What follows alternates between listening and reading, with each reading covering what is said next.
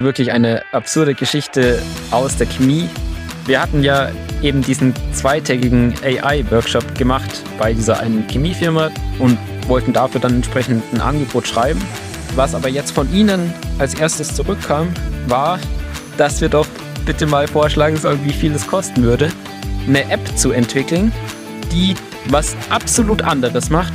Nichts von dem, was wir besprochen haben. Willkommen zum Startup-Tagebuch von Alex und Corby. Wir warten nicht mehr länger auf die perfekte Startup-Idee, sondern begeben uns auf das Abenteuer, komplett ohne Idee ein eigenes Unternehmen zu gründen. Hier im Startup-Tagebuch berichten wir euch von all unseren Ups und Downs und von jedem Schritt auf unserem Weg zum erfolgreichen Startup.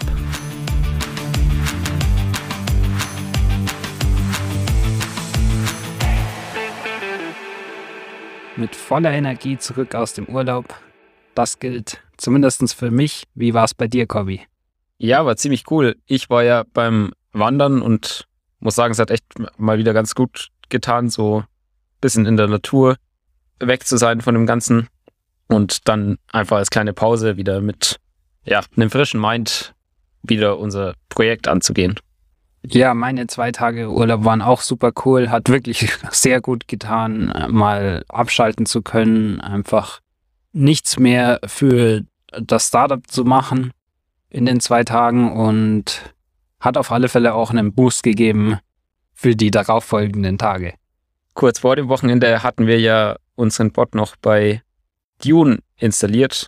Da hatten wir auch das Meeting und haben in der letzten Podcast-Folge davon erzählt. Das lief ja wirklich gut. Jetzt haben wir allerdings, glaube ich, fünf oder sechs Tage später nochmal geschaut und uns immer wieder gewundert, warum bei Dune irgendwie keine Antworten kommen vom Bot. Und das bisschen genauer angeschaut. Das Problem war tatsächlich, der Bot hatte keine Write Permissions. Das heißt, er konnte nicht antworten, auch wenn es versucht hat. Und wir hatten leider beim Logging das Problem, dass wenn da eine Exception kam, dass der Bot quasi nicht seine Antwort schreiben kann, dass dann auch die Logs nicht geschrieben werden, weshalb wir nicht gesehen haben, dass er hier eigentlich geantwortet hätte, es aber dann nicht gemacht hat. Das haben wir jetzt auf jeden Fall gefixt und haben bei Dune eben Bescheid gegeben, dass die Permissions fehlen. Der Moderator dort hat gestern dann gemeint, ja, er fixt gleich. Hat in der Früh gemeint, dann habe ich nochmal nachgehakt und Nachmittag hat er dann gesagt, ja, sollte gefixt sein. Ich habe es ausprobiert, aber es war immer noch nicht gefixt. Also da gibt es ein paar Probleme, weil er einen anderen Bot noch aktiv hat, der allen Bots quasi verweigert, Nachrichten zu schreiben. Was ist das für ein Bot? Ja, es ist halt ein bisschen security-technisch dafür da, dass nicht plötzlich ein falscher Bot irgendwas zuspammt. Auch zum Beispiel dadurch, dass ein Bot gehackt wird. Aber hat der keine Whitelisting-Funktion oder etwas ähnliches? Ja, ich hatte kurz geschaut, aber der Bot ist auch nicht so einfach verständlich. Das heißt, da müsste man sich erst einarbeiten. Und der Moderator kennt sich ja schon damit aus, deswegen würde ich mal hoffen, dass er das selbst hinbekommt. Ansonsten kann man natürlich nochmal nachschauen, ob man das ihnen besser erklären kann, was sie machen müssen.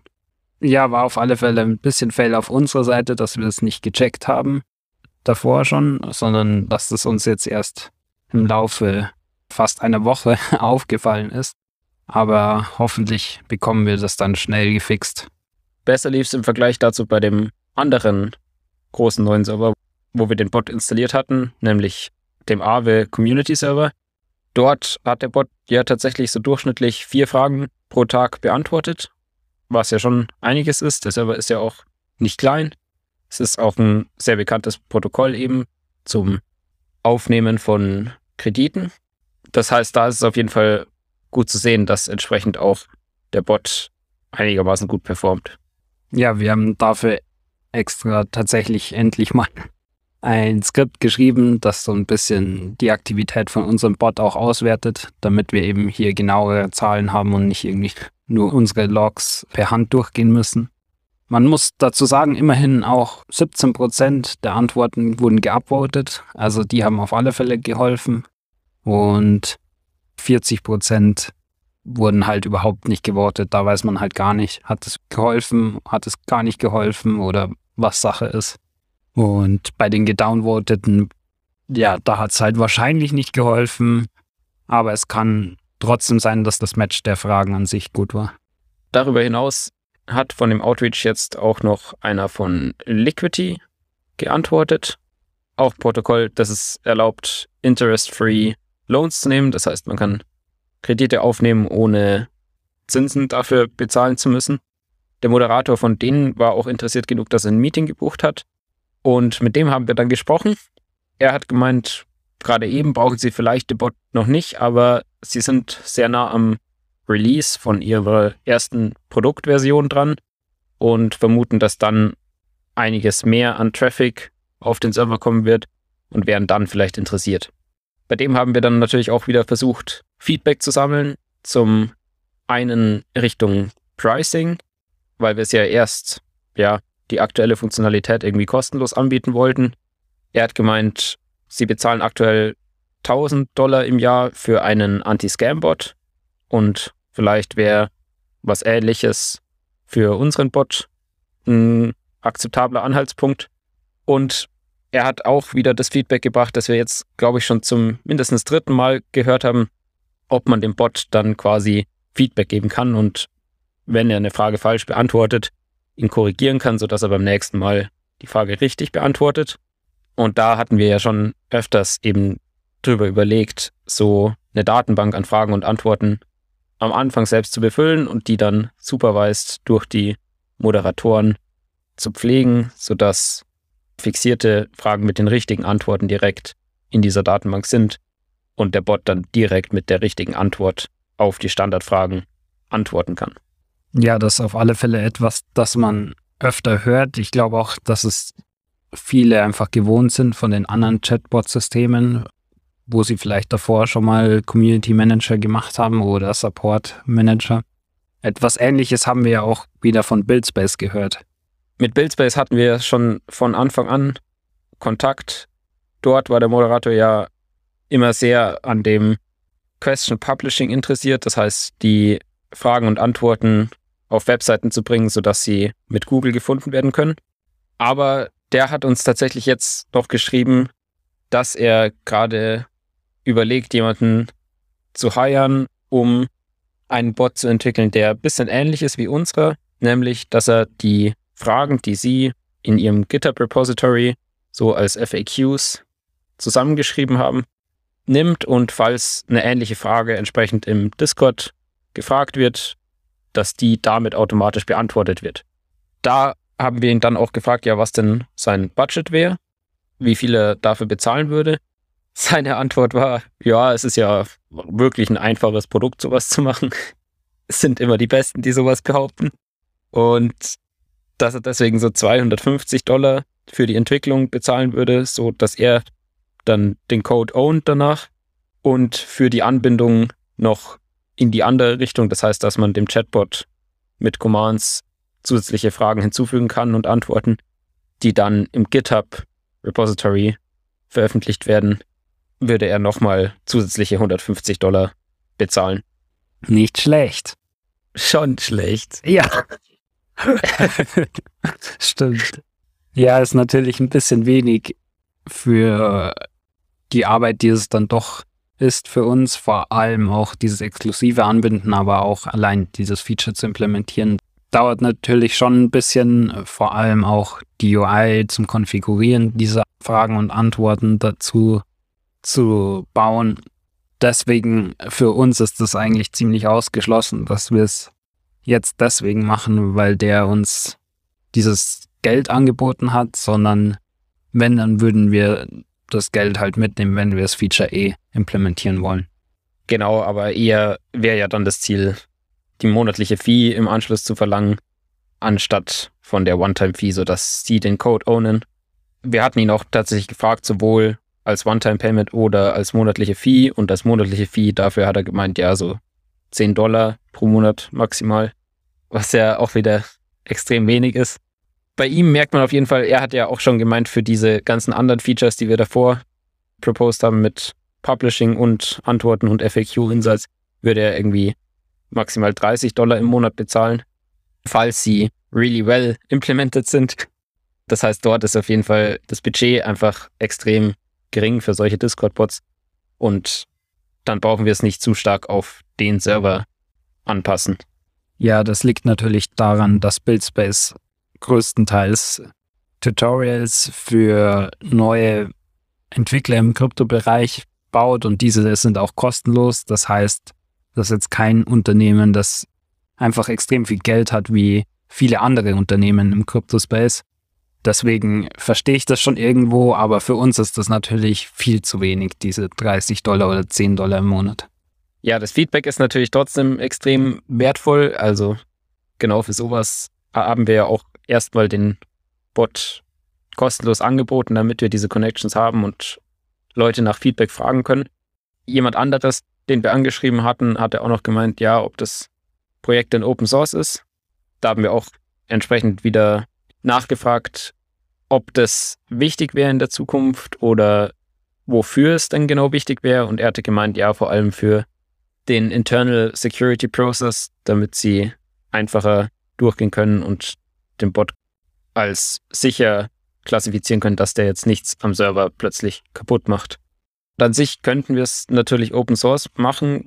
Model Training und sowas wäre ja da eh nicht dabei, weil wir das extra machen und damit könnte es nicht so leicht jemand kopieren. Den Rest der Funktionalität ist ja nicht so besonders. Ich meine, wir vergleichen die Fragen mit Embeddings. Man findet vielleicht raus, wie wir erkennen, was eine Frage ist und was nicht. Aber ich denke, das größte Problem ist eher, dass man das, um es Open Source zu machen, erstmal wieder besser strukturieren müsste und den Code verschönern müsste, weil man jetzt nicht einfach den Code so wie wir ihn gerade haben als Open Source Projekt publishen möchte. Ja, und dann hatten wir tatsächlich jetzt die letzten zwei Tage ein bisschen Zeit, auch wieder an der größeren Vision zu basteln. Also es gibt ja diese zwei Richtungen, die wir schon in den letzten Folgen hin und wieder so ein bisschen erwähnt haben. Also einmal mehr Richtung Community Management zu gehen, also alles, was darum geht, dass man eine Community aufbaut, die am Ball hält und denen einfach einen guten Space bietet, wo sie Spaß haben können und dieses Community-Feeling haben und zum anderen generell Customer Support oder Customer Support im Kryptobereich. Beide Themen sind ja durch Krypto etwas anders. Also bei Customer Support hat man diesen großen Unterschied, dass wenn man die Wallet Address von einem Kunden kennt, kann man direkt nachvollziehen, dadurch, dass alle Daten auf der Blockchain öffentlich sind, was verwendet der generell an Protokollen. Das heißt, man kann schon mal klassifizieren, hat er viel Erfahrung oder wenig Erfahrung, muss man dem erstmal beibringen, wie man Transaktionen generell macht, wie man eine Wallet benutzt. Oder weiß der direkt Bescheid und das ist irgendwas tiefergehend Technisches. Darauf basierend kann man auch entscheiden, wie wichtig ist der Kunde für das Protokoll. Also soll man direkt einen menschlichen Customer Support ihm quasi als Ressource zur Verfügung stellen bei wichtigen Kunden, die das Protokoll viel benutzen. Oder stellt man ihnen erstmal nur ein Chatbot zur Verfügung oder wartet eben entsprechend länger, bis man demjenigen dann antwortet. Und natürlich auch noch als extrem wichtiges Feature, dass man direkt sieht, ja, was waren denn seine letzten Interaktionen mit dem Produkt. Das heißt, wenn er eine Frage hat, ja, er hat versucht, irgendwas wohin zu senden und es kam nicht an, dann kann man das halt direkt nachvollziehen, sofern man seine Wallet-Adresse hat und nachschauen, was hat er gemacht und wo könnten die Funds jetzt eben gerade sein. Ja, analog zu dem letzteren Use Case, den du gemeint hast, ist ja so ein bisschen auch bei Web 2 Unternehmen irgendwie ein User-Account mit einer User-ID. Da kannst du ja auch dann relativ schnell rausfinden in den Logs oder so, was der User auf deiner Plattform gemacht hat als letztes. Aber was du als erstes angesprochen hast, das weiß man natürlich nicht. Also ob der User jetzt ein Experte schon ist in dem Bereich. Also wenn ich jetzt mal dran denke, dass jemand eine Reise bucht und sehe, gut, der hat schon, weiß ich nicht, 100 Reisen gebucht davor, dann kann ich den schon mal klassifizieren, dass es unwahrscheinlicher ist, dass es ein Fehler vom User an sich war, sondern dass wirklich so ist, dass die Plattform wahrscheinlich irgendwas falsch gemacht hat. Genau, also da hat man auf jeden Fall eben ein paar Unterschiede zu Web2, besonders eben weil man die öffentlichen Daten zur Verfügung hat. Und bei Community Management, das ist ja was, was mehr erst durch Krypto überhaupt entstanden ist. Da haben wir jetzt auch schon viel überlegt, wie sinnvoll wäre es denn für normale Web2-Companies quasi einen Discord-Server aufzusetzen, da eine Community zu bauen für Leute, die das Produkt nutzen. Da haben wir auch gesehen, beispielsweise Postman, also ein Produkt, das vor allem Entwickler verwenden, wo man Web-Requests simulieren kann, also den Header eingeben kann und sowas und schauen kann, was da zurückkommt, zum Beispiel für irgendwelche API-Calls. Die haben tatsächlich auch einen Discord-Server und das ist ja eine normale Web2-Company. Das heißt, womöglich könnte es sein, dass sowas auch für normale Produkte Sinn macht, solche Discord-Server zu haben oder generell eine Community, eine Plattform, wo sich die Community miteinander austauschen kann und die gleichzeitig auch noch so als Customer Support verwendet wird. Da ist halt ein bisschen der Unterschied zu Krypto, dass im Krypto haben die meisten Protokolle ja direkt einen Token. Das heißt, die Community kann auch investieren und hat deswegen ein Interesse dran, dass das alles besser läuft und fühlt sich auch mehr Teil von dem ganzen Produkt, was in Web 2 ja so überhaupt nicht der Fall ist. Ja, das ist wirklich ein guter Punkt, der zeigt einfach, warum dieser Community-Aspekt im Crypto-Space gar so groß ist. Für die beiden Bereiche wollten wir natürlich auch Meinungen von außen hören, beziehungsweise von innen im Crypto-Space oder auch bei anderen Firmen.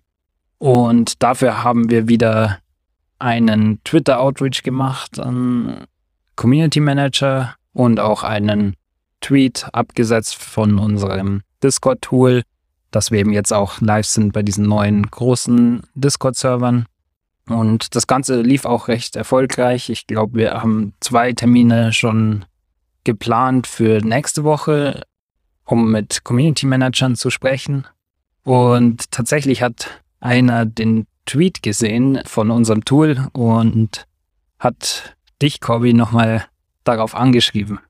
Genau, das war ja jemand, den ich in Amsterdam kennengelernt hatte. Also auch jemand aus München. Und der hat uns gratuliert zu der guten Traction. Also man muss wirklich sagen, es ist schon ziemlich cool, dass wir mit so einem vergleichsweise kleinen Produkt eben schon so riesige und sehr bekannte Firmen als User haben. Also da sind die Referenzen wirklich extrem wertvoll. Ich glaube, sonst hätten wir auch nicht schon die zwei Termine bekommen von den Community Managern, die mit uns reden wollen nächste Woche. Genau der, den wir aus Amsterdam kennen, hat uns da eben ja einfach gratuliert. Habe ich mal gefragt, ob er denn irgendwelche Community Manager kennt, mit denen wir vielleicht sprechen sollten, weil wir ja wirklich vor allem gerade irgendwie mehr Insights sammeln müssen und Feedback zu dem Thema. Und dann hat er gemeint, ja, wir sollen doch gerne einfach mal schon mal mit ihm sprechen. Das haben wir dann auch gemacht und er hat sich tatsächlich in letzter Zeit schon einige Gedanken zu dem Thema Customer Support gemacht, auch in Web3 und hat eben auch vor allem dieses Killer-Feature erwähnt, dass man User schon kategorisieren kann anhand der Wallet-Adresse, wie viel Experience sie in dem Space haben und wie wichtig der User für das Produkt ist. Also hat er schon sehr oft das Produkt benutzt und will man den deswegen sehr zufrieden halten oder will der das gerade zum ersten Mal einmal ausprobieren und wenn er es dann nicht ganz kapiert, kann man halt auch später noch auf ihn zurückkommen und ihm sagen, was der Fehler ist. Auf jeden Fall war das wieder extrem hilfreich. Wir haben da auch ein bisschen über Discord an sich geredet und da hat er eben auch gemeint, ja, man merkt halt, dass es aus einem anderen Gebiet kommt und auch nicht so als soziales Netzwerk gedacht ist, weil serverübergreifend hat man kaum gute Möglichkeiten, mit den Leuten zu interagieren. Es gibt halt nur die Direct Messages, also Privatnachrichten, wo man mit Leuten hin und her schreiben kann, aber man kann jetzt nicht so leicht irgendein Announcement teilen, sondern muss da den Link von der Nachricht schicken und dann ist man plötzlich wieder weg von der Nachricht, kann nicht einfach zurückgehen. All das in die Richtung, weil Discord als Tool einfach ursprünglich anders designt war. Ja, ist auf alle Fälle cool zu sehen, dass auch andere Leute ein bisschen ähnlich drüber nachdenken, dass da auf alle Fälle Opportunities gibt. Und ich glaube, wir werden jetzt auf alle Fälle mal dranbleiben, da weiter eben die Interviews machen und zu schauen, ja, welche neuen Funktionalitäten man bauen könnte dafür, ob sich das dann lohnt, ob wir das irgendwie auf Discord aufbauen können oder auf einer anderen Plattform oder ob wir eine komplett neue bauen müssen, was natürlich dann etwas schwieriger wäre, aber nicht ausgeschlossen ist. Dafür allerdings müssen wir einfach noch ein bisschen mehr Zeit reinstecken. Ja, und noch ein ganz anderes Thema und auch etwas sehr Überraschendes hat uns vor ein paar Tagen erreicht, Corby. Wirklich eine absurde Geschichte aus der Chemie. Wir hatten ja eben diesen zweitägigen AI-Workshop gemacht bei dieser einen Chemiefirma. Das hatten wir erzählt. Das ist schon ein paar Wochen jetzt auch her. Und ihr müsst euch vorstellen, wir waren ja dort, haben denen was über AI erzählt. Die haben uns ihre Prozesse geschildert, ihre Probleme. Es ging sehr viel um diesen spezifischen Produktionsprozess und ein genaues Problem in diesem chemischen Fachbereich, wo man AI anwenden könnte. Das war ja wirklich cool, dass sie schon so einen Anhaltspunkt hatten, was für ein Problem man entsprechend lösen könnte, wo Potenzial da ist, wenn man bessere Predictions hätte. Das heißt, da haben wir extrem viel drüber überlegt und auch wollten dafür dann entsprechend ein Angebot schreiben. Und was aber jetzt von Ihnen als erstes zurückkam, war, dass wir doch bitte mal vorschlagen sollen, wie viel es kosten würde, eine App zu entwickeln, die was absolut anderes macht. Nichts von dem, was wir besprochen haben. Das ist ein Thema, da geht es um Image Classification bei so handschriftlichen Dokumenten, was wirklich nichts mit dem Fachlichen zu tun hat. Tatsächlich hatten wir das kurz mal in einer 5 Minuten Pause in dem Workshop mit einem der Leute besprochen. Aber wir waren mega vom Hocker gerissen, als wir das als Feedback bekommen haben, weil wir natürlich nur erwartet haben, es kommt natürlich jetzt irgendwas bezüglich dem Projekt, das wir besprochen haben. Und dann kommt was komplett anderes. Ja, ich glaube, wir waren alle total verwirrt, als diese E-Mail kam. Weil der Use Case halt wirklich nichts mit der Chemieindustrie selbst zu tun hatte, sondern eher so eine administrative Aufgabe ist. Und deshalb hatten wir auch erstmal Rücksprache mit unserer Partnerberatung gehalten und die waren dort natürlich genauso verwirrt wie wir. Also es war nicht so, dass wir da irgendwas falsch verstanden haben oder so, sondern irgendwie das ja ein bisschen komisch lief. Aber die Beratung hat dann dort nochmal angerufen, um ein bisschen abzuklären, ja, was jetzt hier Sache ist, warum ein ganz anderes Projekt auf einmal auf dem Tisch liegt, das wir, wie Corby schon gemeint hat, fünf Minuten besprochen haben während wir das potenzielle chemische Projekt ja fast die ganzen zwei Tage besprochen hatten. Und da auch eigentlich schon so ausgemacht haben, ja, das ist das erste Projekt, das wir angehen werden. Und daraufhin kam dann immerhin die Antwort, dass für dieses Projekt schon auch noch eine Mail kommt, dass wir dafür ein Angebot erstellen sollen. Aber sie hätten halt gerne, dass wir diesen komplett anderen Use Case als erstes machen, weil es einfacher Use Case ist und wahrscheinlich dann auch für sie natürlich billiger ist. Ja, also es ist natürlich extrem verwirrend.